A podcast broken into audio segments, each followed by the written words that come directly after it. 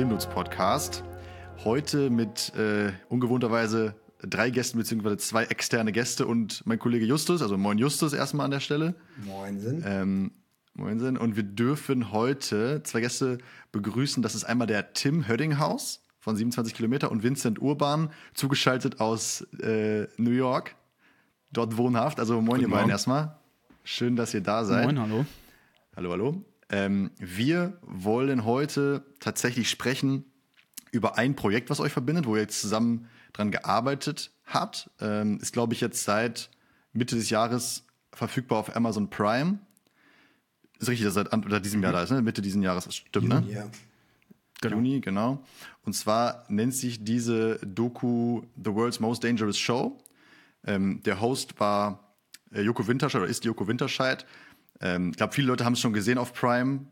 Wir können es auch sehr empfehlen. Ähm, kurze Anekdote, wir haben tatsächlich auch äh, Joko angefragt als Podcast-Gast. Ähm, den wollten wir dazu ein bisschen ausfragen. Deswegen haben wir jetzt sozusagen einmal die technischen, äh, den techni- technischen Background und sozusagen so ein bisschen das Gestalterische und dann vielleicht irgendwann später nochmal mit dem Mann vor der Kamera. Also jetzt viel, viel Blabla am Anfang. Erstmal nochmal herzlich willkommen, schön, dass ihr da seid. Danke. Danke, dass wir da sein dürfen. Ebenso. Freut Sehr gerne. Lass doch mal, Okay, cool. ähm, wir haben schon eben einmal kurz im Vorgespräch äh, darüber gesprochen, worüber wir so sprechen wollen. Ähm, Vincent, du äh, bist ja gar nicht fest bei 27 Kilometer, sondern äh, ja, eben gesagt Freelance, hast eine Repräsentanz in Deutschland und äh, ja, Amerika. Ähm, genau, und, und äh, Tim quasi fest bei äh, 27 Kilometer. Tim, sagen wir mal, Genau. was ist 27 Kilometer, was machen die überhaupt alles? So, also äh, wenn man auf die Website schaut, sagen die quasi, es ist es ist Full Package, man kriegt alles. Mhm. Ja, auf jeden Fall. Ja, ich glaube, 27 M ist immer so ein bisschen durch eine Entwicklung gegangen. Ich glaube, die haben angefangen als, äh, das war glaube ich, oh Gott, jetzt lüge ich, 2007. Ich müsste das jetzt auch mal nachgucken. Ähm, und stimmt, waren hab dann da, glaube ich, am eben. Start, wo Ja, äh, gut, dann bin ich beruhigt. Ähm, und haben angefangen, da kam YouTube gerade so groß raus und haben dann angefangen, online Bewegtbild zu machen und sich dann weiterentwickelt zu einer ähm, größeren Werbefilmproduktion und die Entwicklung hört nicht auf. Ähm, und dadurch kommen, kommt dann dieses Full Package zusammen, dass man nicht nur Werbung macht, sondern eben, wie gesagt, auch diese Dokumentation, die wir jetzt gemacht haben und man sich breiter aufstellt. Und genau, das ist so ein bisschen die Entwicklung von 27 km. Relativ klein angefangen und jetzt relativ groß geworden. Du hast schon gesagt gerade, das hat man auch, ich habe so eine Pressemitteilung gestern gesehen, ähm, dass sozusagen lange Jahre war es jetzt immer so eine, war 27 Kilometer immer eine klassische Werbefilmproduktion ähm, und jetzt gibt es immer mehr Sachen Richtung Doku, aber auch Fiction. Vielleicht kannst du noch ein, zwei Sachen zu sagen. Ähm, genau. Genau, es gibt den Part, es wird gerade im Hintergrund ganz viel darum geplant. Ich persönlich kann da gerade nicht ganz so viel zu sagen, weil ich in diese Planung nicht mit einbezogen bin. Ich weiß aber, dass äh, das alles gerade im Hintergrund passiert und sich äh, auch im Fiction-Part ganz schön viel bewegt. Doku und Fiction ist tatsächlich aber auch bei uns gerade, das überschneidet sich. So, es werden Projekte geben, die ähm, jetzt, wo man nicht nur sagt, das ist jetzt ausschließlich Fiction und ähm, da wird es in Zukunft auf jeden Fall was geben. Bin aber tatsächlich, da müsste man mit anderen Leuten von 27 km dann nochmal Ja, genauer ja. sprechen, die das genauer wissen. Ja, ja, voll. Aber es hat trotzdem sehr, also sehr beeindruckend. Wir, wir hatten das auch schon seit äh, Tag 1 mal auf dem Schirm. Jetzt sind es mittlerweile 75 Mitarbeiter, haben wir gesehen. Und äh, 2021 das letzte Mal, dass man gesehen hat, wie viel Umsatz die gemacht haben, und 26 Millionen. Also das ist schon äh, sehr, sehr beachtlich, würde ich sagen. Auf jeden Fall sind es nicht schon so die Top 5 oder so der Werbefilmproduktion in Deutschland, würde ich mal behaupten, mit Bewegtfilm äh, und ähm, Co. Aber äh, ja, jetzt quasi mit, mit Sp- Spielfilm ähm, vielleicht gar nicht mehr so genau in diesem, in diesem äh, Genre nur Werbefilm, oder? Also Absolut. ich kann da nochmal, also zu diesem Gesamtpackage nochmal ein bisschen was dazu sagen, weil ich ja eben auch für andere Produktionen arbeite. Ähm, da ist 27 Kilometer schon, hat eine, schon eine sehr große Sonderrolle, weil eben da auch ein Kreativteil dabei ist und eben auch ein Craft-Teil, also Kameraleute äh, und dann eine, eine gesamte Post noch mit dranhängt. Also so die Art, wie wir diese Doku auch angegangen sind, auch wie wir die Filme davor angegangen sind, habe ich nicht das Gefühl, dass ich das mit einer anderen Produktion so hätte machen können. Ähm, da steckt wirklich auch jetzt bei dieser Doku war so viel Arbeit dahinter, wo wir dann immer wieder die Ressourcen dieser Produktion direkt anzapfen konnten, die kreativen Ressourcen. Ressourcen mhm. oder auch die, die aus der Craft. Was bei anderen Produktionen dann halt eigentlich meistens oft immer, ja, dann müssen wir halt noch jemanden dazu buchen oder so ja. Mhm. kommt. Aber das, das ist bei 27 Kilometer einfach ein riesengroßer Unterschied und auch ein sehr, sehr großer Vorteil als Filmemacher, gerade im Doku-Bereich, ähm, wenn man diese ganze, die ganzen Ressourcen da irgendwo hinter sich hat. Ja, voll. Absolut. Ich habe das, hab das gesehen, dass wirklich quasi von A bis Z alles, was man braucht, um die Produktion umzusetzen, irgendwie bei 27 Kilometer In-House ist. Ne? Also wirklich Vorproduktion, genau. äh, Produktion selbst, ne? also irgendwie sieben Kameraleute oder so äh, äh fest angestellt. Postproduktion, einige Cutter, Visual Artists, was, was auch immer 3D-Animationen und so äh, gemacht werden. Auch bei Crew United äh, für, für die Doku selbst ähm, von Amazon Prime jetzt auch fast alle irgendwie äh, in-house von 27 Kilometer gewesen, habe ich gesehen müsste gleich noch mal ein bisschen was zu erzählen. Also ob, ob das wirklich, also Vincent hat es ja quasi gerade schon gesagt, eigentlich habt ihr alles äh, mit 27 Kilometer fast intern gemacht. Es waren noch zwei andere Firmen irgendwie mit beteiligt. Könnt ihr da vielleicht mal was zu sagen, wie, wie da so die Aufteilung war? Also 27 Kilometer, Florida Entertainment und Florida Factual haben wir gefunden. Ich glaube, da ist Vincent der bessere Ansprechpartner, ja, ja, weil der ja, hatte mehr Kontakt zu allen Firmen immer, während das gemacht wurde. Ähm, genau, also äh, die, die äh, ähm, Florida TV ist ja quasi die Firma von ähm, wo Joko mitbeteiligt ist und er ähm, daraus kam die Idee, weil Amazon eigentlich ja Joko angefragt hat, ähm, die haben dann gesagt, naja gut, sie sind nicht, die können jetzt nicht so, so ein Thema, so ein journalistisches Thema irgendwie selbst mit angehen und haben das dann an die äh, damals K2H, jetzt äh, Florida Factual gegeben. Mhm. Es ist ähm, quasi eine Firma, die eher e im politischen, äh, dokumentarischen Bereich und journalistischen Bereich arbeitet. Okay. Die haben dann ähm, die, die ersten Decks geschrieben und den, den ersten Inhalt. Und dann war aber relativ klar, dass sie da ähm, einen größeren oder einen anderen visuellen Style haben wollen als jetzt eine normale Polit-Doku und ähm, haben sich dann nochmal umgeschaut und sind dann über Paco, der da, äh, Paco ist der äh, quasi Chef von 27 Kilometer, ähm, auf, auf die Website gekommen, haben den alten Film von äh, äh, Tim und mir gesehen. Äh, und anderen, nicht Tim und mir natürlich, ähm, den, äh, den Russland-Film und haben sich dann entschieden, dass sie das in diesem visuellen Style machen wollten. Mhm. Wir haben dann gesagt, wir wollen diese Produktion alle als drei gleichwertige Produktionen angehen. Ähm, das war dann auch größtenteils so. Also Florida hat natürlich dann ähm, größtenteils den alles übernommen, was, was mit Yoko zu tun hat. Wie wird Yoko dargestellt? Was, ähm, was ist seine Rolle? Äh, K2H bzw. Florida Factual jetzt hat ähm, die hat die Anfragen an die Protagonisten gemacht, Protagonistinnen, hat ähm, ja, sehr viel sich inhaltlich mit der, äh, mit der Thematik einfach auseinandergesetzt. Okay. Und wir waren schon, ich war, im, ich war im Austausch mit allen, aber dann über 27 Kilometer war größtenteils das Bildliche, die Locations, die mhm. Outfits, die alles, was eigentlich dann zur tatsächlichen Produktion gehört. Also wenn wir dann unterwegs waren, waren das größtenteils Leute von 27 Kilometer. Okay, plus okay. Yoko, plus genau. dann immer Creative Producerin von Florida Factory.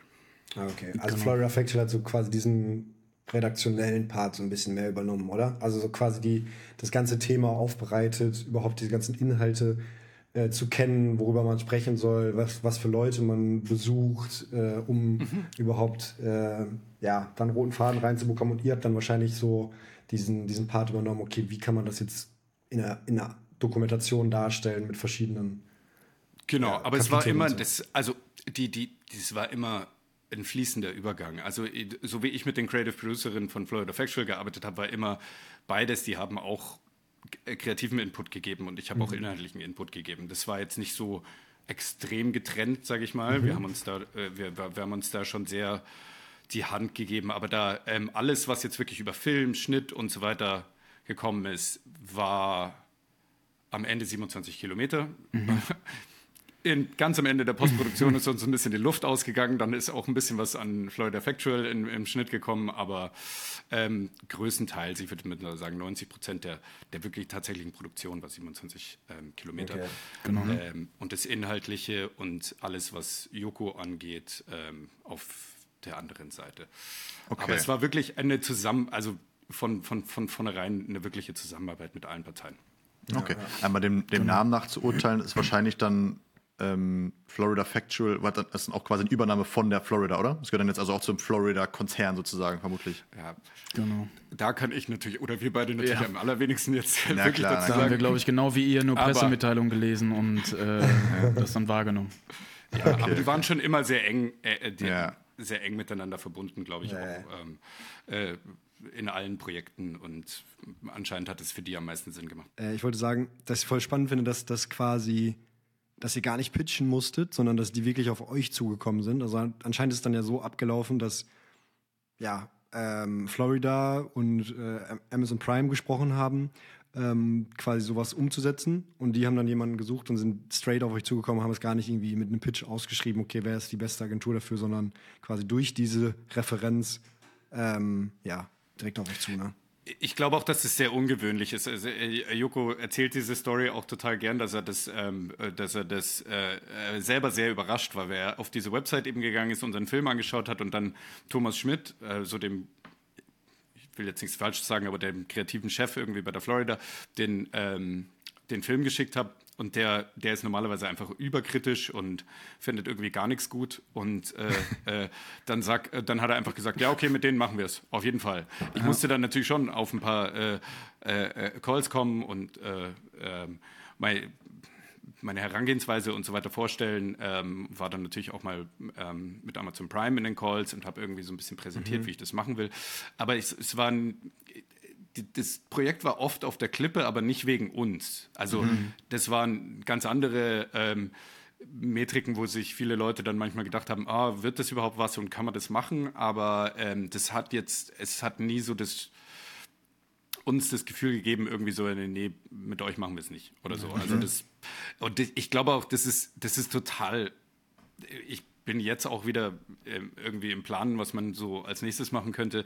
Wir waren da sehr verwöhnt davon, dass das so passieren konnte. Naja, also das ist nicht das Normale, wie das in dieser Industrie läuft. Da bin ich mir ja. ziemlich sicher. Mhm. Also ich weiß noch, ich weiß noch, wie es bei mir war. Ich war, glaube ich, auf einem, ich war auf einem Dreh, war gerade stand in einem Flugzeug, habe eine Werbung gedreht und dann hat mein Handy so geklingelt oder so Instagram, officially Yoko, da hatte er noch seinen alten Account, folgte jetzt auf Instagram und ich so, ja okay, weird. Also entweder ist es Fake oder irgendwie komisch. Ich habe noch gar nichts davon gehört und dann zwei Tage später später hat Vincent, glaube ich, mich angerufen oder Paco, ich weiß es gerade gar nicht mehr ganz genau, und hat dann davon erzählt. Also die Herangehensweise ist, glaube ich, anders. Was wahrscheinlich, mhm. und da könnt ihr natürlich, wenn Joko nochmal hier ist, nochmal mit ihm drüber reden, wahrscheinlich auch an einer Person, Joko Winterscheid, liegt, dass mhm. diese Herangehensweise anders ist. Erzählt mal ganz kurz über euren Russland-Film. War das ein freies Projekt oder war das auch eine Doku, die. Ich, ich habe es ehrlich gesagt jetzt noch nicht, noch nicht äh, gecheckt. Erzähl mal ganz kurz was darüber. Was war das für ein Projekt? Äh, ich habe. Äh, müsste ich jetzt wahrscheinlich ein bisschen weiter ausholen, das weiß ich jetzt gar nicht. Na, ich habe, ähm, be bevor ich viel äh, Werberegie gemacht habe, habe ich äh, Reisefilme gemacht. Ähm, mhm. Sehr viel, so dieses klassische äh, mit 2010er Vimeo-Ding. Ähm, mhm. Und ein paar von denen wurden relativ, äh, waren halbwegs erfolgreich und ähm, dadurch bin ich auch so ein bisschen in die Regie reingerutscht. Und als ich dann, ähm, ich hatte so ein bisschen Deal mit Paco von 27 Kilometer, dass wir gesagt haben, naja, du kannst aber auch ab und zu mal wieder freie Projekte machen und wir fin finanzieren das auch.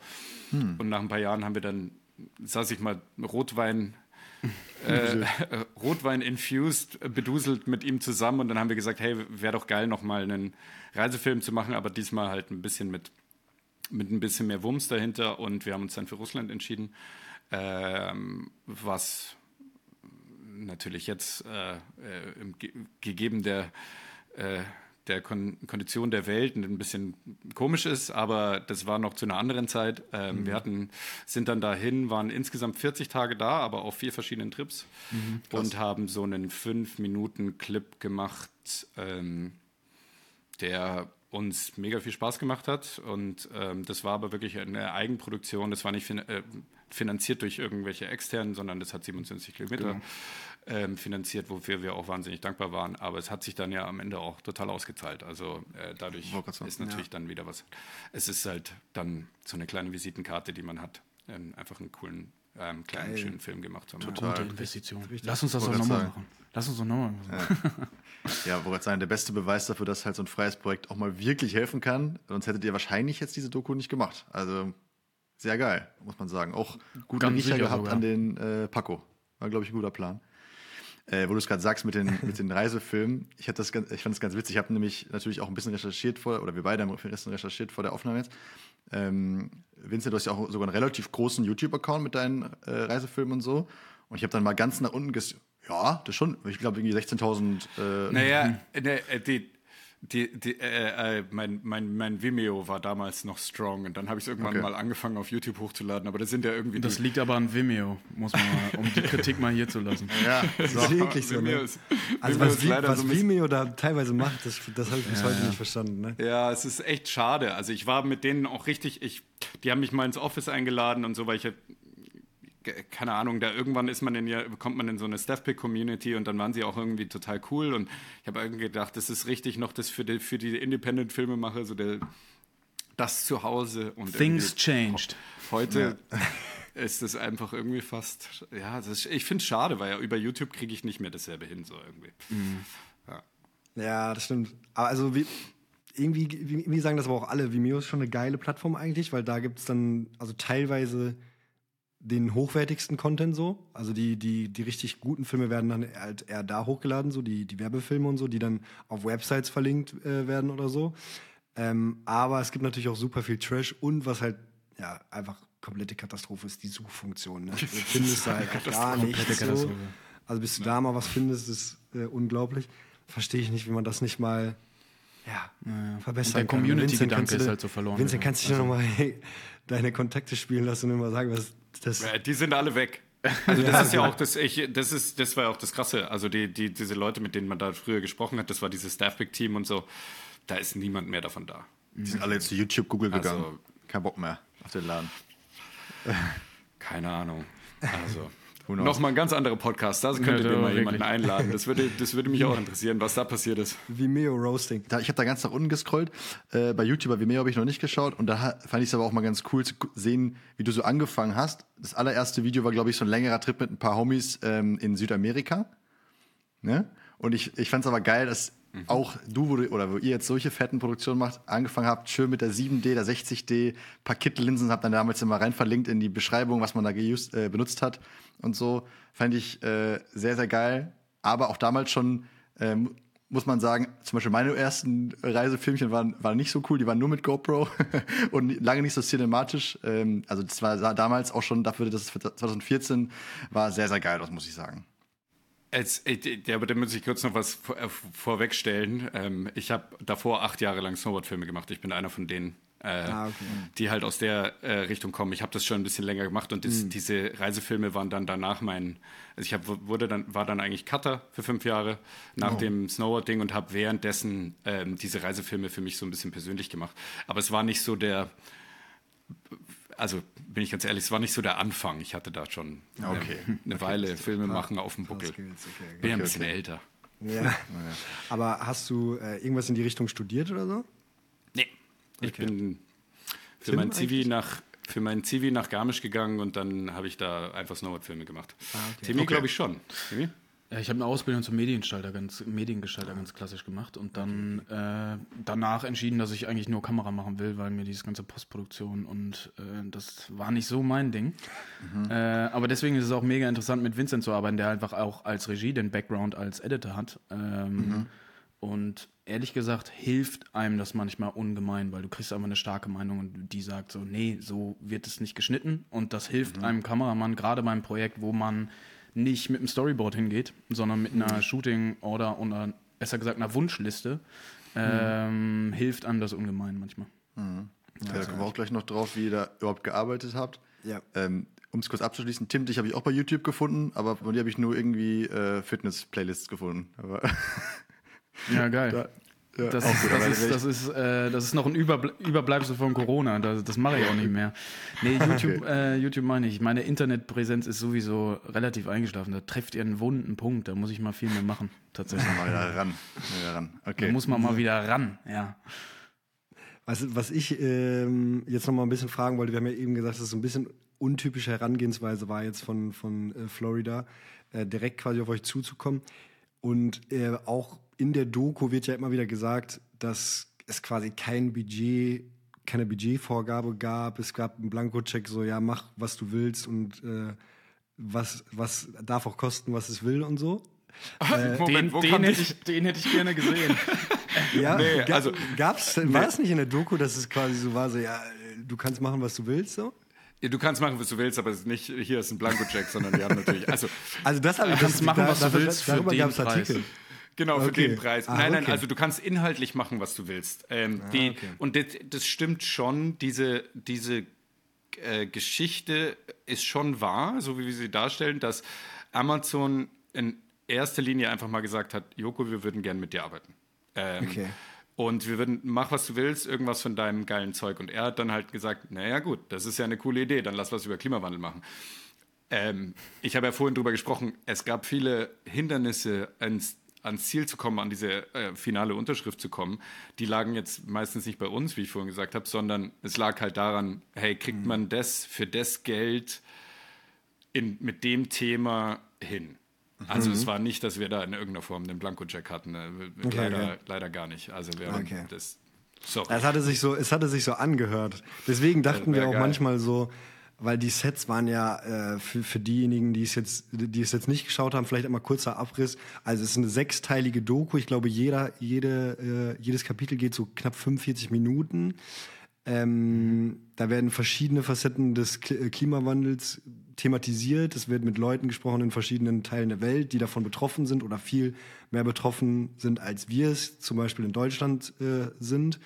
Ähm, mit Leuten gesprochen, die quasi ja, etwas dagegen tun oder vermeintlich etwas dagegen tun wollen oder irgendwelche Lösungen bieten.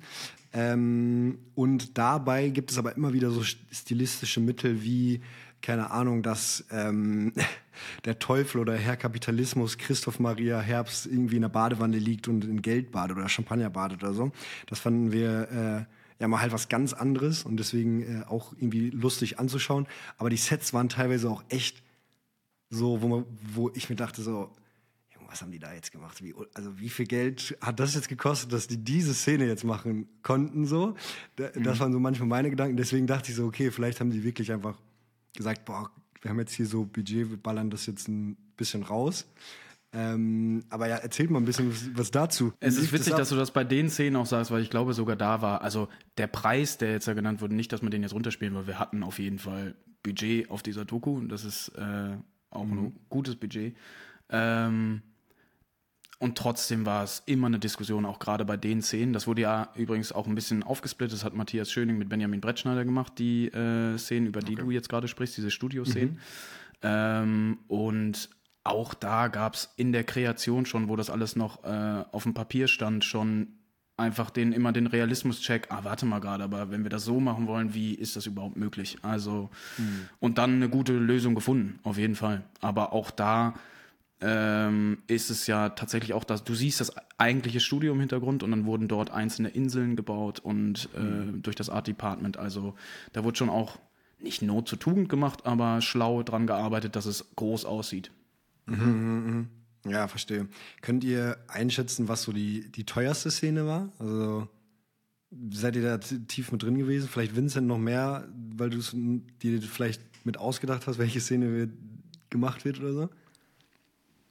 Nee, das kann ich, glaube ich. Da, also ich habe keinen Einblick in die Finanzen. Die, die, Producer sagen dem Regisseur immer, alles ist viel ja. zu teuer. Ähm, das, ähm, ich, ich will mich da meistens auch raushalten. Ich bin mir relativ sicher, dass diese Studioszenen mit die teuersten waren. Ja, aber wenn man, dann, wenn, man dann Reise, wenn man dann Reisekosten ja. mit reinnehmen würde, wären sie wahrscheinlich genau. gar nicht mehr so teuer.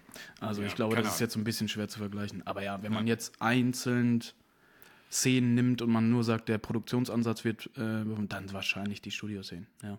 Ja. Wie, viel, ja, äh, wie viele Tage wart ihr eigentlich drehen und wie viele Tage wart ihr reisen?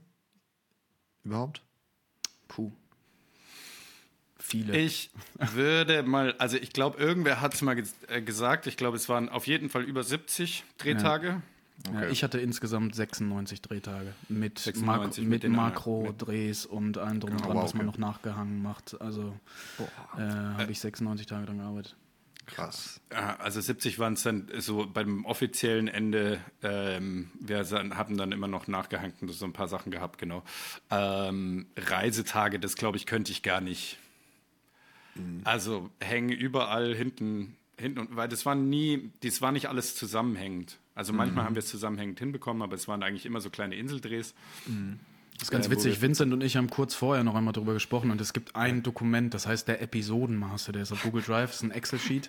Und das habe ich jetzt das allererste Mal wieder so ein bisschen als Vorbereitung einmal kurz aufgemacht. Und da ist direkt die erste Seite halt ein Kalender, wo all unsere Drehtage drin sind. Und das war äh, interessant, das mal wieder zu öffnen und das mal wieder zu sehen, wo man ein Jahr lang immer wieder jedes Mal da reingeguckt hat, so, ah, was machen wir denn als nächstes? Weil sich natürlich auch super viel verschoben hat. So, wenn was du im Januar planst, was du nächstes Jahr im August machst, tja, das weiß ich privat noch nicht mal. Ähm, und dann Ja. ist das, glaube ich, auf so einem Projekt natürlich doppelt schwierig.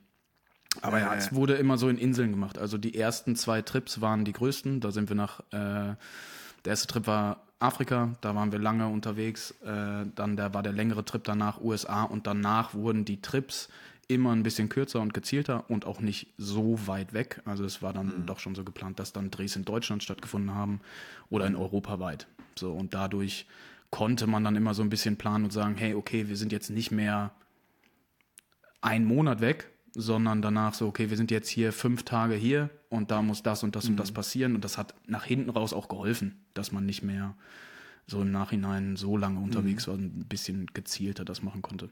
Okay, also gab es ja schon eine richtige Struktur im Sinne von, man wusste, was, was am Anfang kommt und was am Ende kommt. Und in der Doku wird es ja schon so dargestellt, dass es so ein bisschen, ja, erstmal angefangen wurde und dann, dann gab es halt Erkenntnisse und dann musste irgendwie alles so ein bisschen äh, umgeschmissen werden.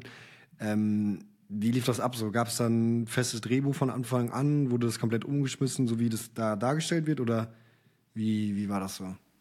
Es gab Drehbücher, es gab manchmal schon inhaltlich, äh, es gab bis, bis zum Juli hin haben wir diese Drehbücher schon immer wieder angepasst und verändert. Aber die Trips an sich und wo wir hingefahren sind, ähm, die sind, die waren relativ, also vor allem die ersten beiden relativ in Stein gemeißelt. Also wir haben dann am Ende haben wir noch, wo wir dann in Deutschland waren, viel irgendwie ajustiert, aber ähm, so wie der Film erzählt ist, ist ja nicht äh, chronologisch so, wie wir gereist sind, weil wir wollten ja natürlich, wir haben eine Klimadoku gemacht, also wir sind halt einmal nach Amerika geflogen und fliegen nicht die ganze Zeit da hin und her zu den Leuten. Also das haben wir schon vorher genauso geplant. Und diese, diese Bausteine, gerade die, die in Amerika passiert sind, die waren fest. Also die sind dann da drin, die haben wir manchmal, wir haben manchmal ein, eins von einer Episode in die andere geschoben oder so, weil es da dann irgendwie besser gepasst hat. Aber prinzipiell ähm, wollten wir natürlich die Reise so weit irgendwie äh, ver, ver, verringern, die, die, die langen Reisen, dass diese Sachen fest in Drehbüchern ge, ähm, eingegossen waren. Und ähm, das ist auch eine Riesenproduktion. Wir mussten da halt immer wieder mit diesen Drehbüchern äh, zu den zu Thomas Schmidt, zu, zu Amazon und so weiter und das auch wirklich abnehmen lassen. Wir konnten da jetzt nicht einfach sagen, ja, schauen wir mal, was passiert und dann gehen wir da zu den nächsten. Also das äh, ist auch mit den Gästen, die wir haben, nicht so einfach, dass du einfach sagen kannst, wir klopfen da mal an und gucken, ob da mal jemand kommt. Ähm, das muss man natürlich schon, schon ähm, krass planen. Was man schon sagen kann, dass in den USA auf jeden Fall einzelne Situationen waren, dass wir durch Leute, die wir interviewt haben, dann ein Entrance bekommen haben bei anderen Leuten, die wir dann, und das war jetzt nicht vorher geplant, dass man die hatte, aber die passten inhaltlich gut rein, dass man mit denen nochmal spricht. Da hatten wir auf jeden Fall richtig dokumentarische Momente, wo, hey, wir fahren da jetzt hin, steig in den Bus, steig aus und äh, schnall dir die Kamera um und los geht's. Ähm, was Vincent und ich auch in dem Moment geliebt haben. Natürlich beiße ich mir Ja. da dreimal auch auf die Lippe oder auf die Zunge und sag so, hui, das Bild würde ich jetzt eigentlich nicht machen, aber ähm, dann hat man die Leute sprechen hören und dazu gedacht, so, ja, aber das ist am Ende dann doch das Wichtigere, gerade bei einer Dokumentation. So aus Kamera okay. dann auch nochmal gesagt. Sprichst du da was Wichtiges an, weil gerade für dich auch als DOP, ich habe gesehen, dass du ja auch viel Werbefilm vorher gemacht hast, wo natürlich jeder Shot geplant ist und wo natürlich immer das Licht perfekt ist. Und ich habe jetzt auch ein paar BTS-Bilder gesehen, dass ihr ja eigentlich mit einem, klar war es eine, eine fette Kamera und eine geile Optik, aber ihr habt jetzt ja eigentlich nie viel Licht aufgebaut oder so. Äh, oder eigentlich fast gar nicht, glaube ich, bei den Außendrehs, oder zumindest habe ich das nie auf dem Foto gesehen. Wie ist das für dich gewesen, so ein bisschen dieser Spagat zwischen, äh, weiß ich nicht, dein visuelle, deinem visuellen Anspruch und der Storyline, die du ja irgendwie auch einfach erfüllen musst, egal wie es gerade aussieht? Also das Gute, das Gute daran ist, dass Vincent und ich schon länger zusammen gearbeitet haben. Ich glaube, wäre es jetzt mein erstes Projekt mit Vincent gewesen, da wäre ich wahrscheinlich, äh, das wäre nicht so gut gewesen. Aber wir kommen natürlich dadurch, dass wir vorher auch viele Werbefilme zusammen gemacht haben für Lufthansa, dann den Russland-Film, den wir zusammen gemacht haben, wo ich Vincent dann auch richtig kennengelernt habe und auch gewachsen bin in den einzelnen Projekten, in der Position. Ähm, weil Vincent und ich vorher nie eine klare Dokumentation zusammen gemacht haben, hatten wir vorher auch die Diskussion, sag mal, wie machen wir das denn jetzt eigentlich? Und äh, da hatten wir ganz am Anfang, war, glaube ich, mal noch die Diskussion, dass wir gesagt haben, hey, wir nehmen uns eine Kamera und wir filmen das alles ganz normal dokumentarisch, wir sind dabei. Und da hatten wir noch nicht mal das ganze Background-Wissen, was dann auch wirklich alles noch kam, dass es szenische Sachen gibt, dass es dann Anspruch oh, okay. ist, dass es noch entertaint und so weiter.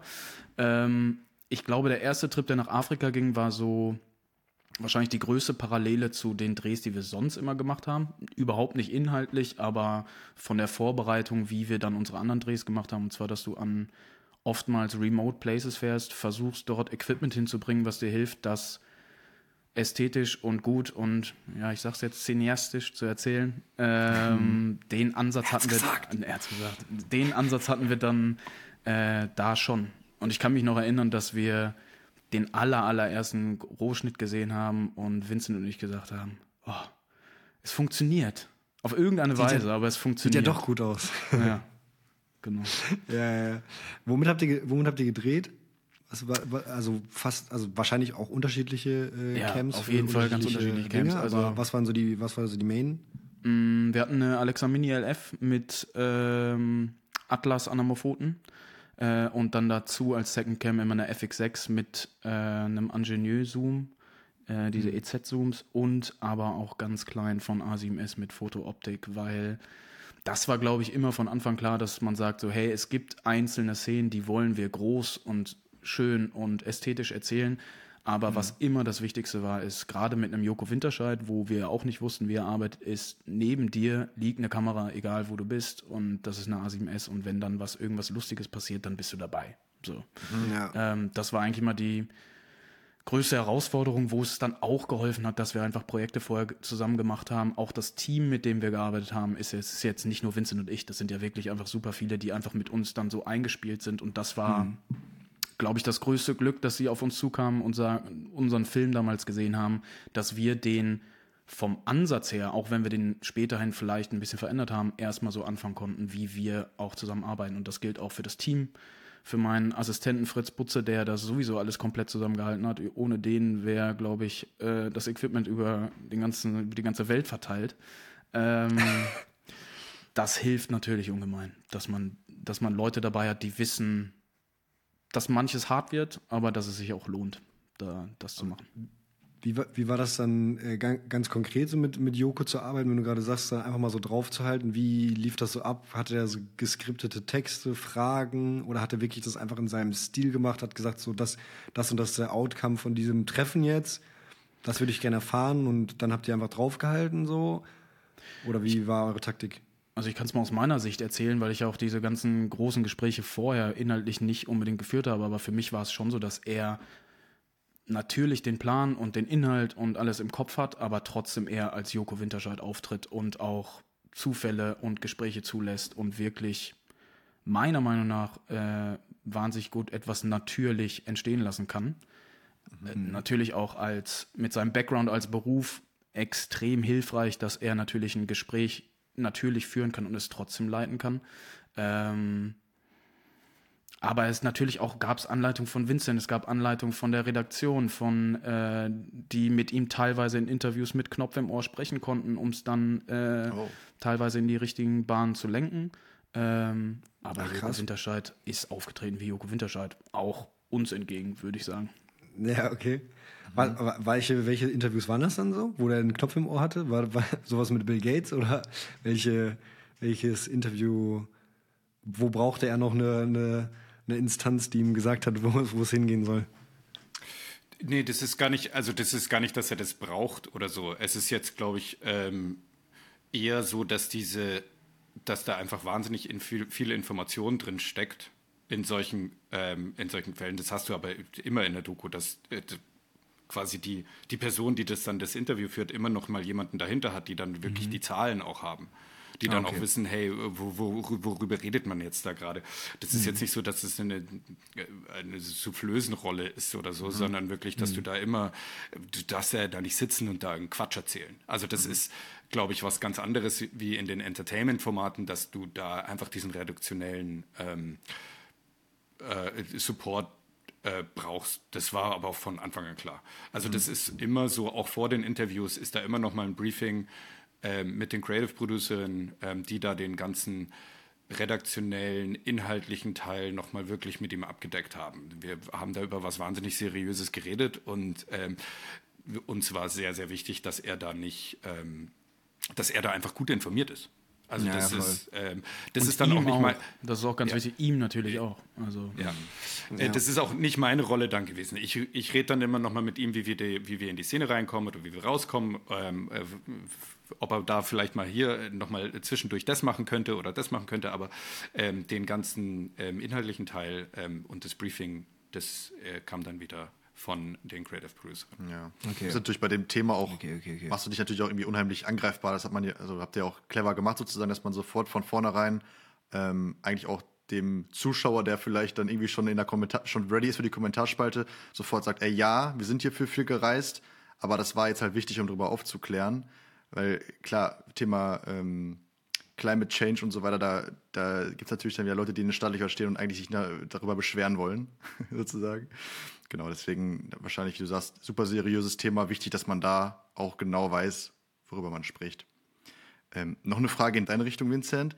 Das habt ihr eben mal im Nebensatz schon erwähnt, dass es ja in dem Sinne keine Shotlist geben kann. Eher so, wahrscheinlich eher so eine Art Wunschliste, welche Bilder wären geil zu haben oder so. Ne? Also wie habt ihr da gearbeitet? Weil es konnte ja keine perfekte Shotlist geben, weil ihr noch gar nicht wusstet, was jetzt wirklich inhaltlich alles in so einem Interview passiert oder so, was jetzt Bill Gates genau erzählen wird oder so. Äh, es war wirklich sehr, sehr gemischt und da hatten wir auch, wie Tim schon gesagt hat, eigentlich ein ganz gutes Training mit dem Russland-Film, weil da haben wir es ähnlich gemacht. Da waren mhm. ein paar Sachen, wo wir einfach gesagt haben, hier ist die Shotliste, genau das wollen wir. Und die haben wir dann so abgearbeitet. Und dann haben wir da eine Location gesucht und das genau so. Da wollten wir dann den Cast mit dem Outfit und die haben die dann dahingestellt. Dann hatten wir aber auch einen anderen Trip, also vor allem der in Kamtschatka bei uns in Russland, wo wir einfach, ja, mal schauen. Vulkane.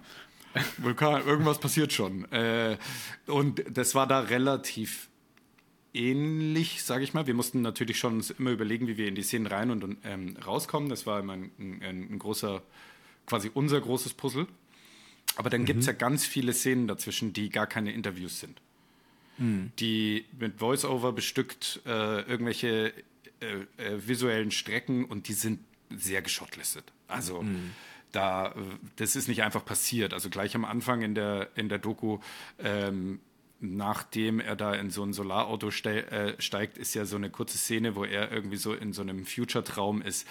Das war Geschottlist, klar. Ja, ja. Also das ist, äh, äh, die sind dann äh, ganz anders, aber solche Szenen gibt es die ganze Zeit. Auch wir haben immer so kleine Wes Anderson-Strecken drin, die sind geschotlistet, mhm. ähm, mhm. die haben wir natürlich alle, alle so abgedreht. Ähm, da ist auch der Voice-Over vorher schon ähm, überlegt. Also es ist, ich, ich würde nicht sagen 50-50, aber schon ja schon so. Also wir mussten mhm. viel Shotlisten, viel vorbereiten, wie, das, wie man das auch in einem normaleren Dreh macht. Und dann hast du natürlich wieder Sachen, da kommst du an die Location und sagst, oh, okay, ihr geht jetzt halt mal hier ins Bild und dann redet ihr. Mhm. Ja, das liegt natürlich auch an dem Apparat dahinter, dass man einfach auch teilweise Sachen vorlegen muss, wo man sagt, so, hey, das und das machen wir. Ähm, dann gibt es aber auch Zufälle, wie es so ist, so hey, wir machen einen Dreh auf Island und ah, den müssen wir verschieben, weil wir Corona haben. Und dann liegt der gerade so, dass ich sagen kann, egal, ich war noch nie auf Island, kann ich äh, vier Tage früher dahin fliegen und dann sind dort Bilder entstanden, die waren natürlich jetzt nicht geschotlistet, aber man hatte natürlich immer im Kopf so, was war das Ziel von dem, was wir machen sollen und dann hat man so einen groben Rahmen in der Richtung, in die man, in die man drehen will und dadurch hat sich das dann so ein bisschen in die Hand gegeben. Ja, ja, voll.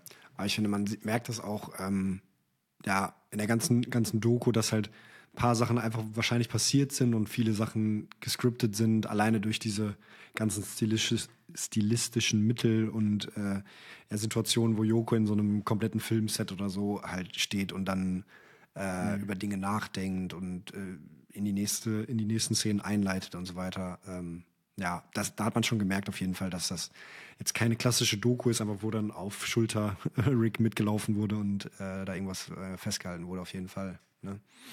Aber äh, ja, voll spannend. Erzähl mal mit, äh, mit dem, äh, habt ihr in Covid-Times dann auch gedreht? War das, war das großer Pain oder? Was, was war, ich, glaube, ich, glaube tatsächlich, ich glaube tatsächlich sogar unser erster oder zweiter Drehtag, wo wir einfach, oder nicht mal Drehtag, wir haben glaube ich nur gescoutet. Ähm, da standen wir auf einer Müllkippe äh, in Uganda, glaube ich. Und da kam dann der Anruf, yo, ein Fahrer von uns hat Corona, vielleicht müssen wir, setzen wir alle eure Masken nochmal genau auf und so weiter. Also es war wirklich High-Time Corona, in den wir angefangen mhm. haben. Das ging am Anfang sehr lange gut, wo wir so gedacht haben, hey, wir kriegen das nicht, wir schaffen das schon.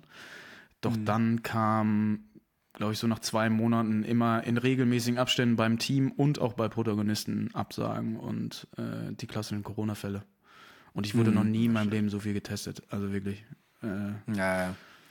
Ja, vor allen Dingen willst du das ja wahrscheinlich dann auch einfach mit dem Team durchziehen, ähm, was du halt vorher aufgestellt hast, damit es auch irgendwie immer gleich aussieht, der gleiche Style ist und so, weil du, Tim, dann irgendwie immer die, die Kamera gleich führst und die gleichen Shots holst und damit das irgendwie alles äh, eine Form hat, wenn du dann halt einfach mittendrin den Kameramann wechselst oder so. Es gab ja auch ein paar mehr, aber ähm, ja, ich glaube, drei, drei DOPs oder so waren, glaube ich, bei Crew United eingestellt. Äh, genau, also wir waren, wir waren ein Team, also es war äh, Jacqueline Hochmuth war dabei, Paul David Streter, Max Neumeier, Luca Hein hat Kamera gemacht, Fritz Butz hat Kamera gemacht. Also da äh, das alleine zu machen, ich glaube, Vincent hat auch mit seinem iPhone gedreht. Aber wurde eigentlich was vom iPhone geschnitten? Ich weiß es gar nicht. Psch, ähm, nein, nein. Äh, Keine Ahnung. Ich habe auch mal eine 7S in der Hand gehabt, vielleicht. Genau. Irgendwann. Also ich glaube, so wie da gedreht wird, ja, ich glaube, so den, gerade den großen Blick, äh, was drehen wir und worum handelt die Szene und was müssen wir damit aussagen. Aber da sind so viele Leute dabei gewesen, die mitgedreht haben. Mhm. Und zum Glück auch Leute, mit denen wir schon zusammengearbeitet haben. Genau wie du sagst, dass man so sagt, so hey, die verstehen den Ansatz, die verstehen den Stil, wie es dann passiert. Und das hat gut geklappt. Aber ja, äh, wir hatten in Spanien die Situation, ich glaube, ich saß am Tisch nach unserem Dreh und das bin ich schon nach Hause gegangen und Vincent auch so, boah, irgendwie, mir geht's nicht so gut, irgendwie habe ich was. Und wir hatten halt äh, Corona-Beauftragte dabei und die so, nein, ach, es hat hier den ganzen Tag geregnet und hier ist kalt, das passt schon, musst heiß duschen, dann geht's dir schon gut. Und dann kamen abends die Ergebnisse und wir saßen so am Tisch und der Tonmann hieß auch Tim. Ich saß so direkt neben Tim und dann äh, hat Alex äh, Gluschkowski hat dann so die Ergebnisse so vorgelesen. Jo, Tim, äh, du gehst mal bitte auf dein Zimmer und setzt sofort eine Maske auf. Und dann haben sich Tim, Stefan, der Tonmann und ich so angeguckt, wer denn? Und dann war ich's. Äh, oh, und dann hatten mehrere Leute Corona. Das war ich, Vincent, Greta Buschhaus und unser äh, Protagonist von Ecosia, ähm, wo ich den Namen gerade nicht habe. Vincent, sag, hilf mir. äh, Bleibt mir jetzt beide aus. Äh, Christian Kroll. Christian Kroll, danke. Äh, die dann in dem Hotel blieben erstmal für eine mhm. Zeit, obwohl wir eigentlich nach mhm. Island reisen wollten. Aber da hatten ja. wir genau die Diskussion, weil äh, da waren die Ergebnisse alle noch nicht da und da war es dann so, ah ja, okay, dann reist ihr weiter, ich kann mhm. nicht mit. Und dann wird natürlich überlegt, wer macht der Kamera. Die Diskussion hat man auf jeden Fall. Aber da ja, hatte man dann den Pool an wirklich richtig guten Leuten, um das dann. Wir haben es ganz gut, also im Team haben wir es ganz gut geschafft. Ich glaube eher, dass das Problem irgendwann war, dass die Protagonisten oft Corona hatten. Das okay. war ein viel größeres Problem, ja. Oder, oder dass sie auch dann, dann zu dem Zeitpunkt keinen Bock hatten, irgendwie überhaupt ein großes Filmteam zu empfangen oder so. Ne? Das war damals alles noch viel, viel kritischer, als es jetzt ist oder auch noch vor ein paar Monaten. Ähm, da waren ja auf jeden Fall alle sozusagen viel mehr in, in Warnhaltung sozusagen. Mhm. Ähm, neben neben ja. dem COVID oder diesen Covid-Fällen, was waren sonst vielleicht Momente, wo ihr, ich will jetzt nicht sagen, das Projekt in, in das war glaube ich wahrscheinlich nie gefährdet, aber wo das, wo es vielleicht so, wo ihr der Verzweiflung mal nah wart? Oder war es doch gefährdet? Ähm, okay. Nee, gefährdet war es nie, aber äh, ja. Na, ich glaube, je weiter es fortschritt. Ich glaube, wir haben alle am Anfang, ich will nicht unterschätzt sagen, aber es war einfach wahnsinnig viel zu tun. Und es war eine lange, lange Zeit, in der du immer einfach da sein musstest und du hattest, äh, es war einfach wahnsinnig viel. Ich glaube im Nachhinein, das ist ein Learning, wo ich sagen würde, ich glaube, ich würde es noch mehr aufteilen in meinem Department ähm, um zu sagen, hey, das sind sechs Folgen. Es hat einen Grund, warum äh, Serien oder The Crown nicht jede Folge von den gleichen Menschen gedreht wird. Äh, das ist dann Teamwork. Ich glaube, das war das, dass es einfach wahnsinnig viel war. Und ein Thema, über das man nicht aufhört zu diskutieren. Also das ist natürlich auch ein, wo es viele verschiedene Meinungen gibt, wo jetzt nicht, wir haben jetzt nicht über Basketball eine Doku gemacht, wo es dann auch irgendwann so ist, so, ja, okay, das ist dann deine Meinung, sondern wir haben über ein Projekt was gemacht, wo alle eine starke Meinung zu haben und oder hoffentlich eine starke Meinung zu haben und äh, das eine große Auswirkung auf alle Menschen hat. Und dadurch war dieses Projekt einfach anstrengend. So. Und also ich kann für mich sagen, das anstrengendste Projekt, was ich jemals gemacht habe, ich glaube, da kann man fast für das ganze Team sprechen. Und ja, je weiter das vorangeschritten ist, war es natürlich ähm, anstrengender. So. Ähm, Ja, also nicht, nicht nur körperlich anstrengend, sondern auch irgendwie mental einfach sich mit diesem Thema immer zu befassen. Wahrscheinlich auch einfach an, diese, an diesen Orten immer zu sein, mit diesen Leuten zu sprechen, ist ja wahrscheinlich auch nicht so, also man, ihr habt ja alles mitbekommen, so äh, zu sprechen, diese Situation von den Menschen zu sehen. Ähm, Ja, und inhaltlich hat man sich dann natürlich auch im Kreis gedreht. So, man ist dann natürlich reingegangen, hat so gesagt, okay, das ist das Thema, das ist wahnsinnig kompliziert. Aber es war jetzt nicht, dass du aus, also du bist aus relativ wenigen Gesprächen rausgegangen und so gesagt, ah, das ist ja ein ziemlich cooler Lösungsansatz oder ah, darauf könnte man mal weitermachen, sondern das nächste Interview war dann ein Interview, was genau den Counterpart eingenommen hat. Und dann ähm, ist das natürlich etwas, weil du natürlich inhaltlich total dabei bist, ähm, was anstrengend ist, auf jeden Fall. Ja, naja, voll. Davon hat es ja so ein bisschen gelebt, dass quasi immer so, ja, es gab immer eine Lösung und im nächsten, im nächsten äh, Interview oder im nächsten Teil de, äh, ja, des Kapitels war dann immer wieder eine andere Person, die gesagt hat, ja, ist schön. Wie war das denn für euch, ja. als ihr es gesehen habt? Das- Moment mal, ich würde sagen, das ist dramaturgisch natürlich gut. Es ist aber Ja. natürlich für die Welt ziemlich scheiße. Ja, genau. Also genau, dramaturgisch war es cool. Zum Beispiel äh, habe ich, hab ich äh, noch eine Szene im Kopf mit diesem, mit diesem äh, auf Island, was du eben angesprochen hast, dass quasi das äh, CO2 in den Boden wieder gedrückt wird, so und dann, dann hat sich das irgendwie erledigt. Und dann wurde am Ende gesagt, jo, die machen da so und so viel von, das ist so ungefähr Fliegenschiss im Vergleich zu jedem. So, also das, das war dann so, ja, dachtest du halt selber als Zuschauer, ne, deswegen gut gelungen, dass du sagst, ja, okay, krass, also wenn das, wenn das funktioniert und dann wurde es halt aufgelöst, ja, ist eigentlich Kappa, das bringt gar nicht viel, so für, für alles. So. Wenn wir darüber reden, wie, was hattet ihr denn für ein Gefühl, als ihr die zu Ende geguckt habt, die Doku? Habt ihr sie denn? Habt ihr sie zu Ende geguckt? Ja. das ist eine natürlich viel Ja. wichtige Frage.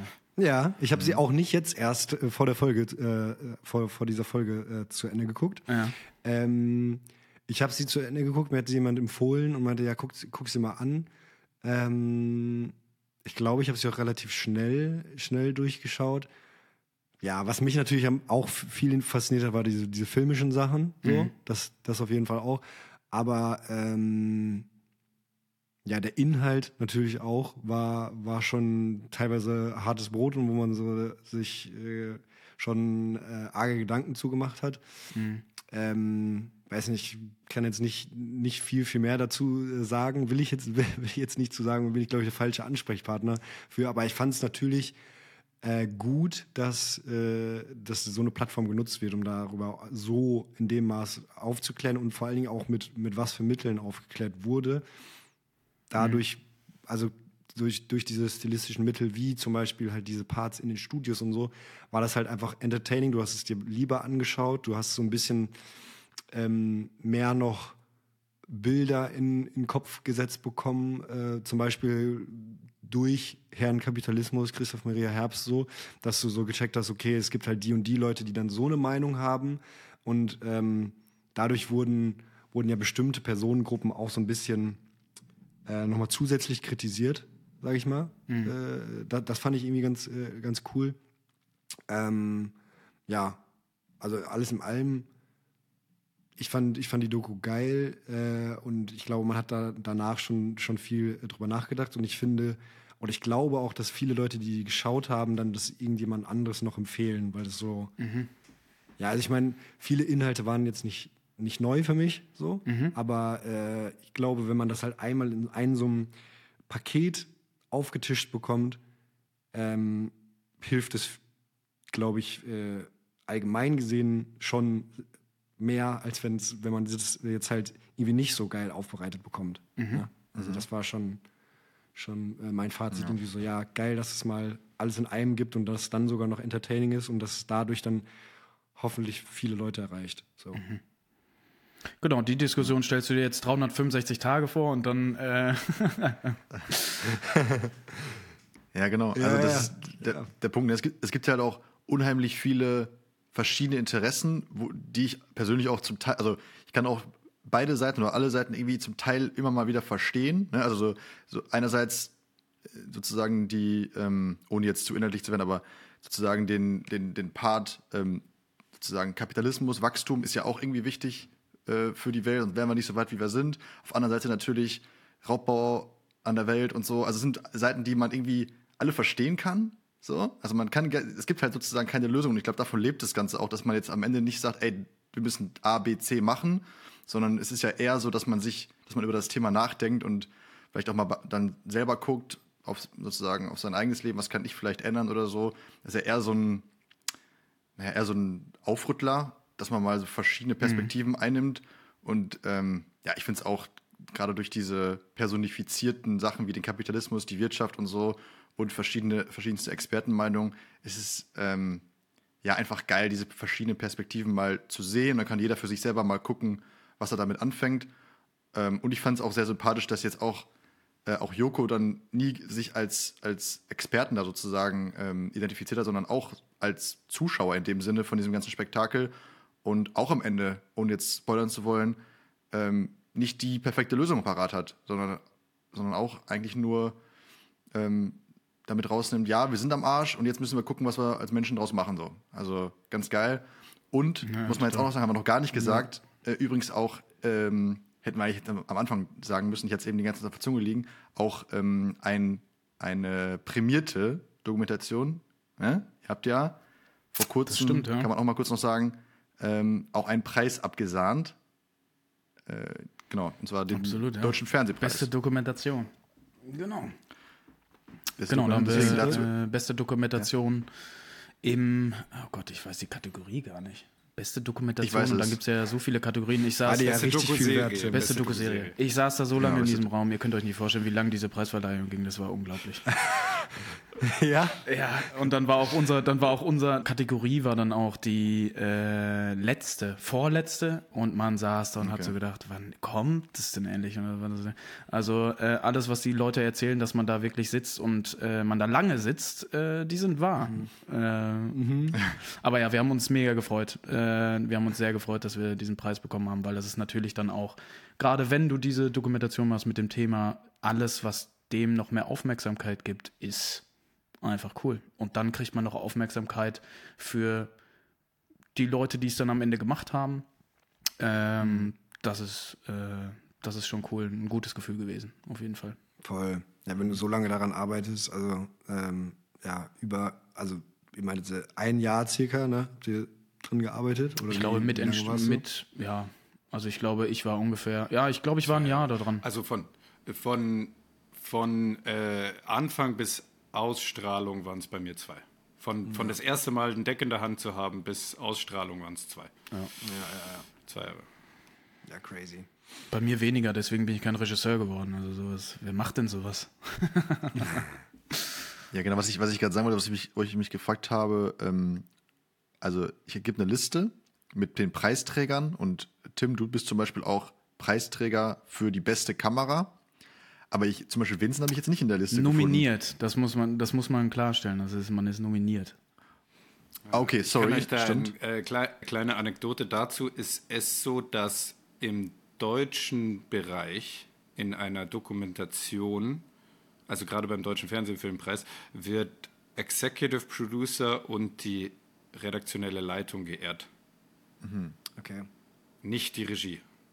Ähm, also, das ist aber einfach so ein, weil das ja auch oft nicht gibt. Ne? In Dokus gibt es auch einfach oft nur, Ah, ja. quasi, was man dann Producer nennt und die machen dann inhaltlich und halt die, die Regieleistung im, im, in einem. Das ist gar nicht so häufig, dass man das quasi aufteilt, aber das ist einfach bei denen so der, äh, äh, beim Deutschen Fer Fernsehfilmpreis hat man das halt einfach so gemacht, weil dann wüsste man sonst auch nicht, wem, wem man dann noch alles draufschreiben sollte. Ja, und das war zeigt aber auch bei unserem Projekt irgendwie ganz gut, dass der Ansatz dann doch wirklich ein anderer war, weil wir nicht in diese Kategorien so reingepasst haben, wie dann da die Nominierungen dann sind. Das war nämlich nicht nur da so, das ging auch im Schnitt los, dass dort dann am Ende noch falsche Leute erst standen, obwohl dann so, das ist doch der Post-Producer gewesen und nicht der, der es geschnitten hat. Ähm, dem auch alle Ehre gebührt, auf jeden Fall. Aber äh, ich finde, das zeigt irgendwie ganz gut, dass unsere Doku und der Ansatz und das Team und die Aufstellung und wie die Aufgabenverteilung war, dann einfach ein bisschen anders war als klassisch. Mhm. So. Okay. Mhm. mhm, mhm. Aber ja. ey, ich, ey, also kein Remorse. Bei mir war das, äh, wie Tim schon sagt, äh, das Wichtige ist daran, dass äh, das mehr Leute dann sehen und es mehr Aufmerksamkeit bekommt und äh, das ist alles, was, was zählt bei der Sache. Ja, mhm. ja voll geil.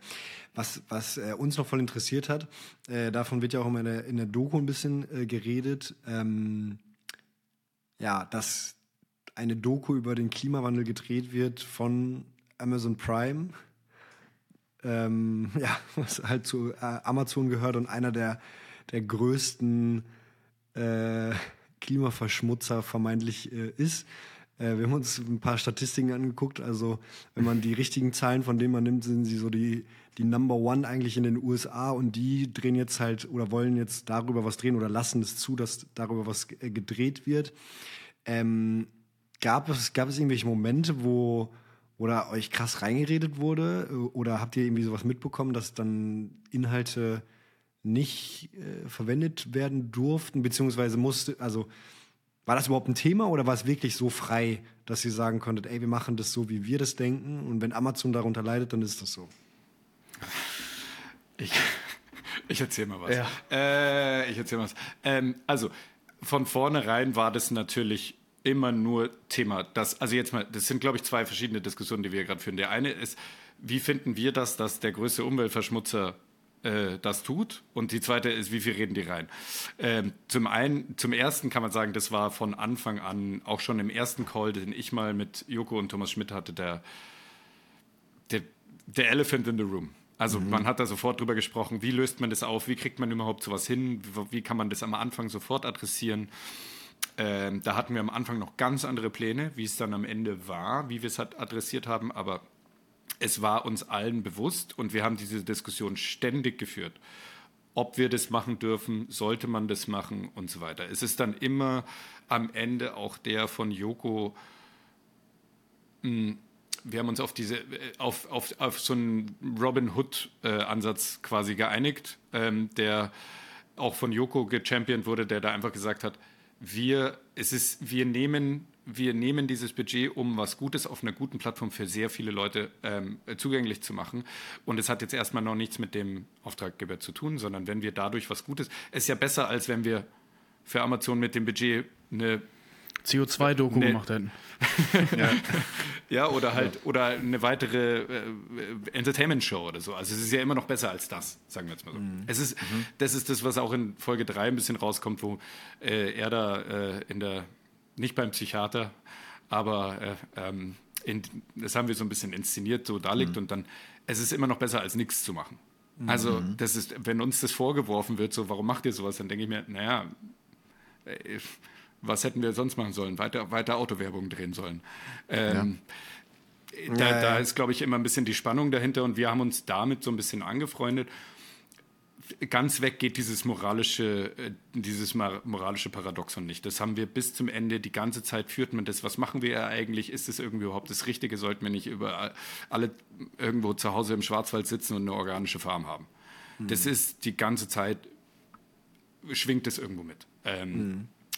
Die andere Diskussion ist, wie Amazon da reingeredet hat. Da hm, weiß ich nicht, wie, wie, wie, wie, na, wie, weit, wie weit ich darüber wirklich reden kann. Es ist aber so, dass ich das Gefühl hatte, gerade Amazon Deutschland-Seite, also Prime Video Deutschland-Seite, hat uns eigentlich extrem unterstützt. Mit den, mhm. mit, auch mit den kontroversen Dingen, die wir sagen wollten. Die, äh, und die haben da sehr für uns gekämpft. Ich fand das eigentlich in der Hinsicht ziemlich cool. Die haben natürlich auch einen internationalen Rahmen. Ich glaube, da gab es immer mal wieder, hm, Reibungen, sagen wir es mal so, mhm. ähm, die aber auch ein bisschen ähm, hinter den Kulissen ausgef ausgeführt wurden. Ich habe dann von immer mitbekommen, aber das war jetzt nicht so, dass, dass ähm, ich da in irgendeiner Form größer, größer beteiligt war. Ich würde sagen, wenn Amazon oder Prime Video viel sich noch mit reingebracht haben, dann haben sie natürlich schon immer, waren sie sehr darauf bedacht, dass eben dieses Entertainment ähm, Element nicht zu kurz kommt. Die haben dann nicht gesagt, was sie genau wollen oder so, aber mhm. haben uns immer wieder auf jeden Fall ähm, stark motiviert dazu und gesagt, hey, das ist uns wichtig. Wir gehen hier mhm. an eine ganz, ganz große Audience, die jetzt nicht irgendwo äh, auf Dreisat oder Arte eine, eine, eine ähm, dedicated Klimadoku guckt, sondern ihr müsst es irgendwie ein bisschen anders verpacken. Und mhm, ähm, ich bin mir auch relativ sicher, dass hätte ich die einfach alleine gemacht, dann hätte dann hätte es viele dieser Entertainment-Sachen nicht gegeben. Mhm. Ich, da, ja. Also da bin ich auch ganz offen. Ich, ich, ich, hätte so ein Thema sicherlich ernster angegangen.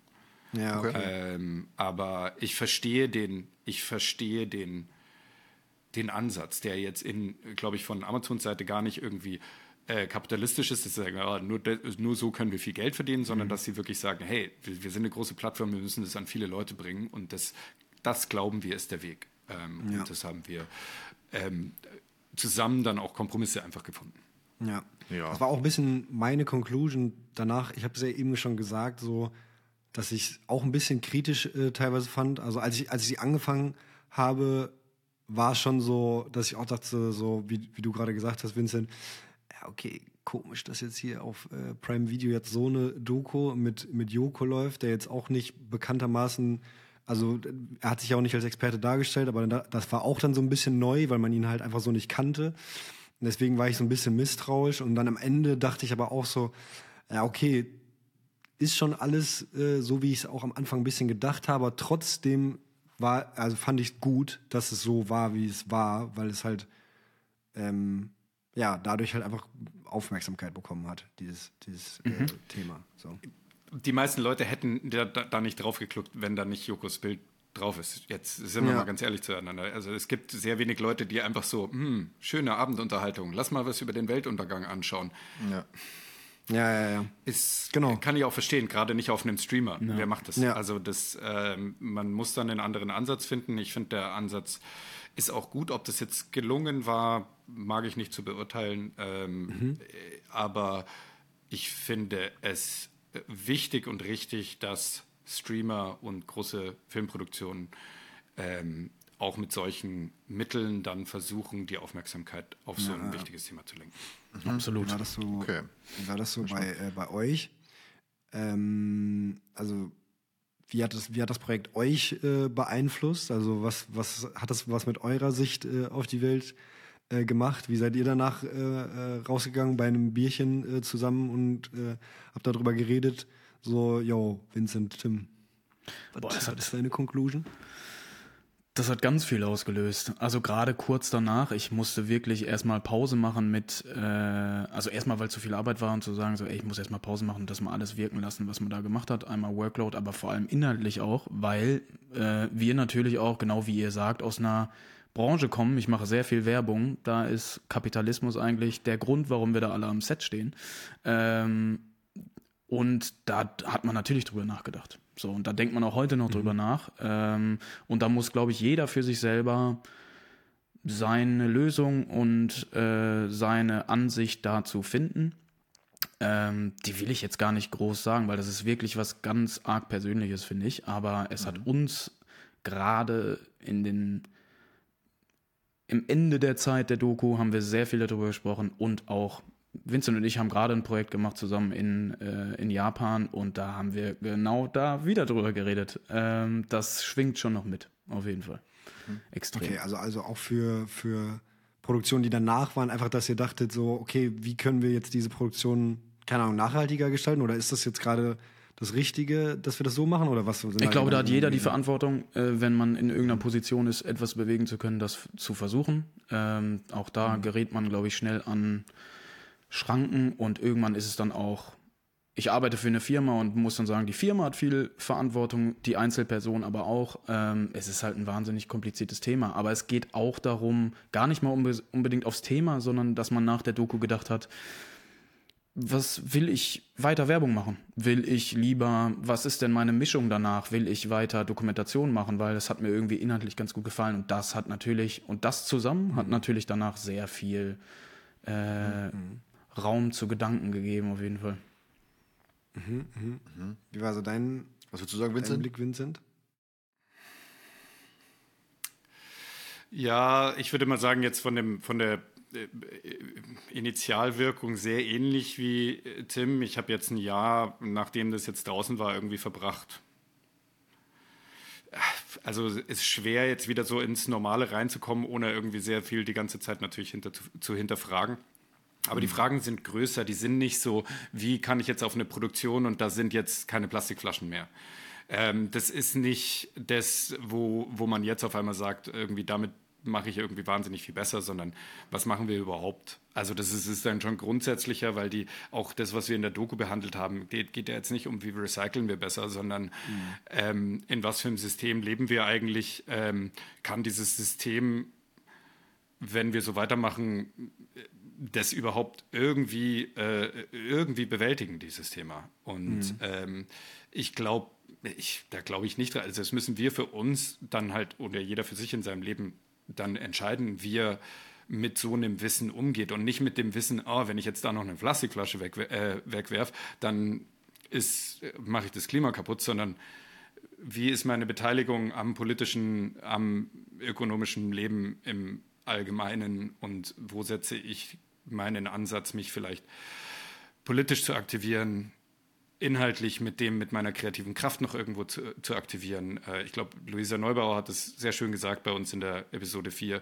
Wir sind die Leute, die jetzt halt gerade auch irgendwie jetzt im Kreativbereich die Hebel da auch in der Hand haben und sagen, wo, worüber können wir was machen? Ich glaube, es ist, wenn du eine Autowerbung machst und dann, Plast äh, und dann Glasflaschen statt Plastikflaschen am Set hast, weil du es grüner produzierst, dann kommen wir nicht weiter. Die Frage ist, ob wir diese Autowerbung machen. Hm. Ja. Ähm, und, äh, und ob wir die in Südafrika drehen und so weiter. Also das sind Fragen, glaube ich, die, man, die wir uns als Industrie in irgendeiner Form alle, alle stellen müssen. Ich glaube nicht, dass wir einfach aufhören können, Werbung zu machen. Ich habe dafür keine Lösung. Ähm, mhm. Aber äh, ich, äh, ich glaube, die Frage ist größer als Green Producing. Genau. Ja, ja. Und da ja. kommt wieder das Große rein. Ich meine, die, die Autowerbung in Kapstadt, die macht natürlich auch Spaß. Und das ist ja, muss man nicht lügen, das macht gerade bei mir auf Kameraseite und so weiter, spielt das dann natürlich mit rein und das sind einfach so Abwägungen mit persönlich, wie man damit umgeht. Und das beschäftigt ja. einen nach dem Thema. Und ich hoffe, das beschäftigt nämlich auch die Zuschauer. Deswegen haben wir eben gefragt, wie ging es denn euch nach der Doku? Weil, mhm. wenn es das geschafft hat, dann würde ich schon sagen, äh, hat die Doku ihren Zweck erfüllt. Weil würde sie das Ergebnis liefern, dann würde ich jetzt hier meinen eigenen großen Podcast führen und äh, würde allen von der Lösung des Klimawandels erzählen. Aber ähm, genau. Mhm. Haben wir nicht. Wir haben keine Lösung für euch, Zuhörer. Es tut, tut uns leid. Sorry. Welcher Schauplatz oder welches Erlebnis oder welches Ereignis oder so hat euch persönlich so am meisten hey, mitgenommen, jetzt so negativ? Kann auch beeindruckt sein oder so, dass ihr sagt, wow, das war irgendwie mit eigenen Augen zu sehen, war schon crazy oder so? Für mich war es tatsächlich der erste Trip in Afrika. Der äh, war für mich,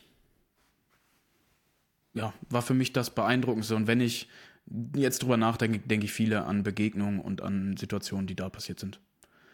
Die auch wahnsinnig viel Spaß gemacht haben. Wir haben so unfassbar coole Leute da kennengelernt, die uns was erzählt haben. Und das war einfach, auch dass es das erste war, da war es natürlich aufregend und äh, wie funktioniert das alles. Mhm. Dann aber Leute zu treffen, wo man wirklich da und das Gefühl hat, so, Alter, hier ist was in Bewegung. Und oh, das motiviert mich ja. gerade so. Und die Personen, die man da getroffen hat, waren dann auch Charaktere, die super interessant waren. Ähm, ja. Das war für mich, glaube ich, so der. Vincent, bei dir? Für, für, mich tatsächlich auch, als Zuschauer. Also ich, die, diese Parts fand ich am, am geilsten. Also die haben mich, die haben mich richtig äh, mitgenommen, die in Afrika, so diese Motivation von den, von den Leuten zu sehen und wie die damit umgehen und so. Mhm. Äh, am eindrucksvollsten für mich, glaube ich, also am negativ eindrucksvollsten mhm. tatsächlich war, glaube ich, Bakersfield ähm, als wir da in den Ölfeldern standen. Mhm. Das ist so, das spielt so ein bisschen auf das rein, was ich gerade irgendwie erzählt habe, wie man sich danach fühlt. Das ist so eine, das ist, es ist unglaublich, sowas mal in der Größe neben sich zu sehen. Und dann wird diese Diskussion so anders, eben mit dem, was mache ich jetzt hier mit meinem Beitrag oder was weiß ich, weil das ist so ja. erschlagend, ähm, sowas zu sehen, so eine, so eine Art Ölförderung. Die werden nicht einfach aufhören, da jetzt die Pumpen abzustellen.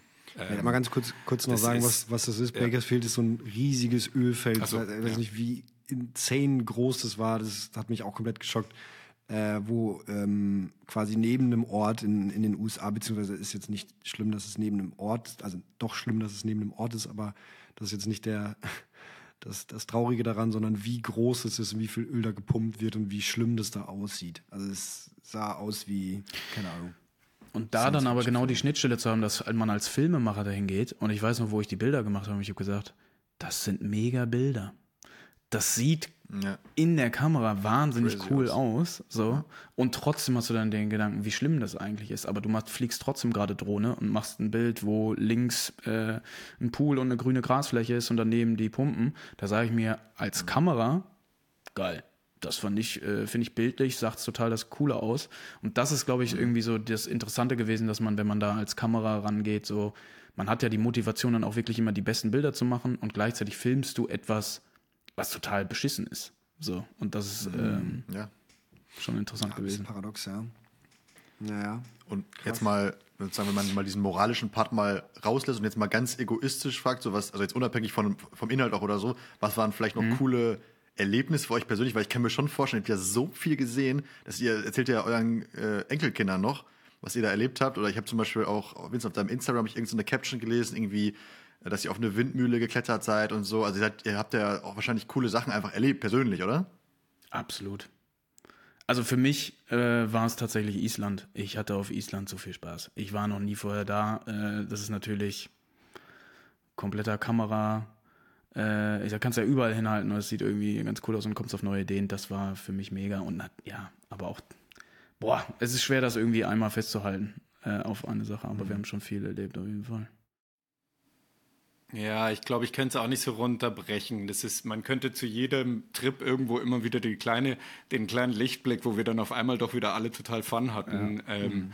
irgendwo mit reinbringen. Der war immer da. Ähm, wenn du jetzt gerade diese ähm, die äh, äh die Windradszene ähm, erwähnt hast, das war wir mussten da alle so einen Test davor machen. Wie geil also so war das? Das war, das war geil. sau lustig. Also wir haben den natürlich alle total, äh, waren da alle total schlecht drin. Obwohl, da bin ich fast ertrunken, aber, wenn ich ehrlich bin. So geil war das gar nicht. ja, aber es ist ein, also eine, eben, es ist sowas, was man den Enkeln erzählt, ja, auf jeden Fall. Also das war, das sind schon coole Sachen, aber ich glaube für uns, also vor allem für mich und Timmy, waren sehr, war sehr, sehr viel immer gleich wieder ans nächste denken. Ja. Mhm. Und es gab ganz wenig Momente, wo man sich einfach so fallen lassen konnte und sagt, hey, das genieße ich jetzt einfach mal kurz mhm. hier.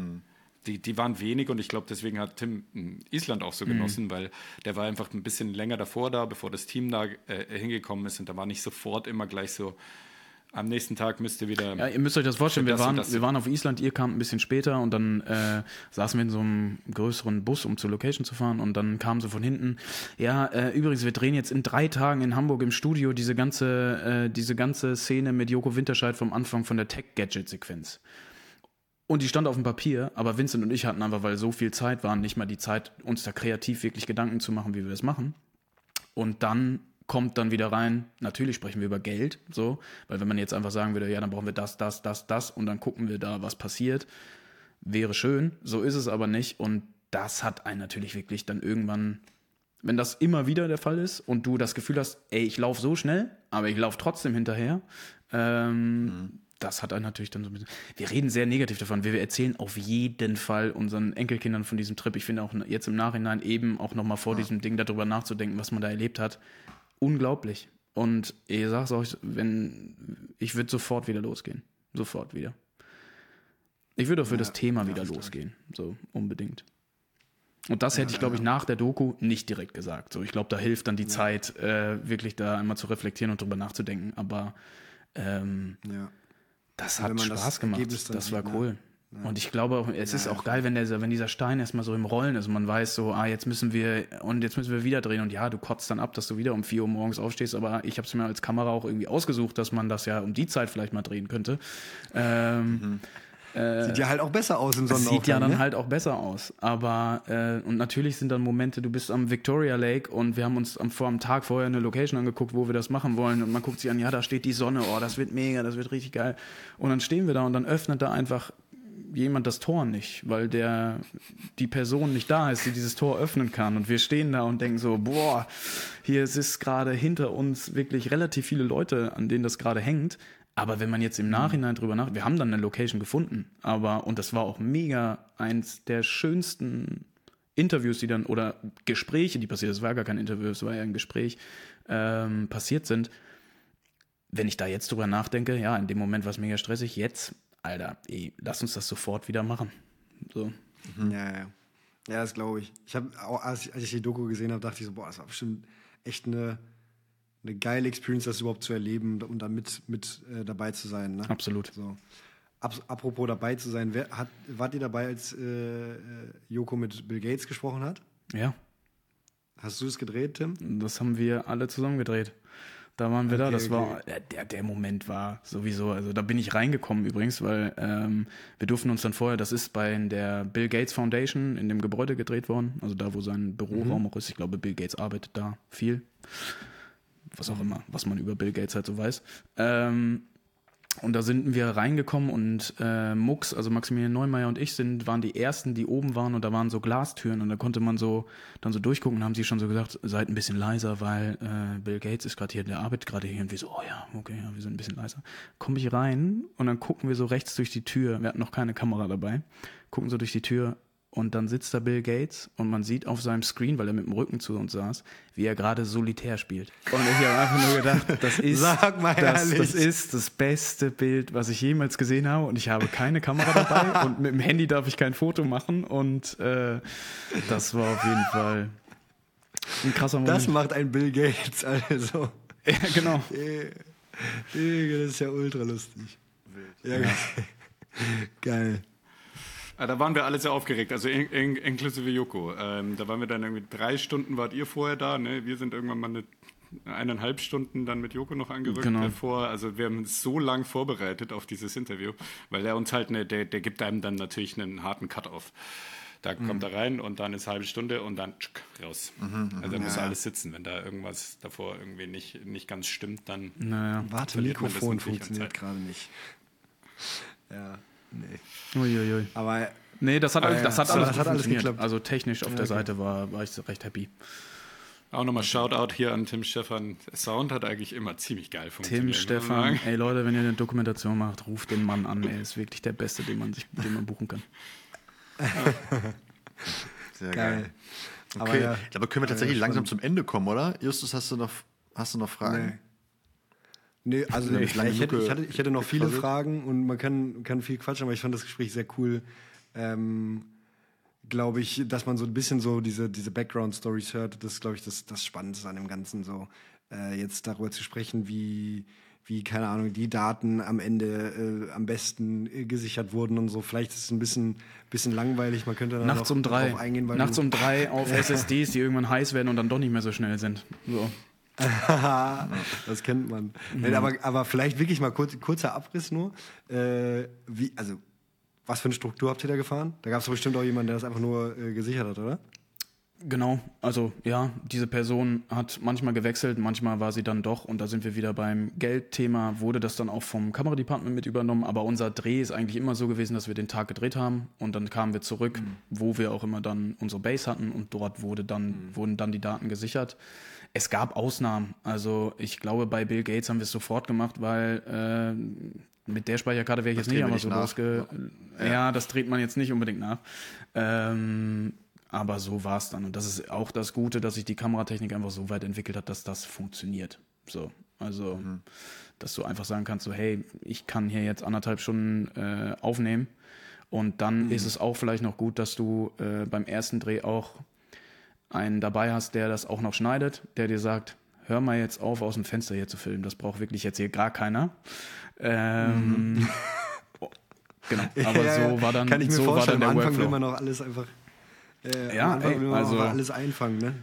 Ich glaube, auch Vincent, ich und äh, wir alle, die da gearbeitet haben, haben auch anders angefangen. Da wurde alles gedreht und das wurde dann spezieller. Und wie oft wird mir gesagt, so, auf der Fahrt von A nach B, dann nimmst du jetzt die Kamera und löscht die Clips raus, die du, eh, wo du weißt, die kommen eh nicht rein. So. Okay.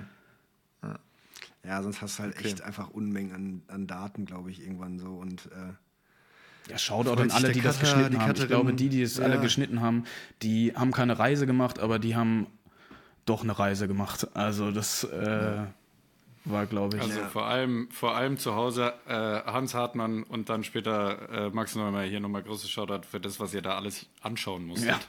Ja. ja, Ähm, und dann trotzdem was Tolles draus gebaut habt. ja, ja, Vielen Dank. ja, geil. Ey, Jungs, vielen, vielen, vielen Dank für diese ganzen äh, Insights. Hat äh, sehr viel Spaß gemacht, vor allen Dingen, da so die, die ganzen Stories zu hören. Und äh, ich glaube, man konnte einiges mitnehmen. Und ähm, ja, wir können auf jeden Fall sehr empfehlen, diese Doku zu schauen. Äh, uns hat es sehr Bock gemacht, sie zu schauen. Und ähm, ja, vielleicht erkennt man ja die ein oder andere Background-Story in den, in den Bildern wieder. So. Absolut. Ja, vielen Dank auch von meiner Seite. Cool, danke Dann euch. würde ich sagen, Danke macht euch. es gut und bis bald mal, ja? Bis bald. Ciao. Ciao, ciao. Ciao.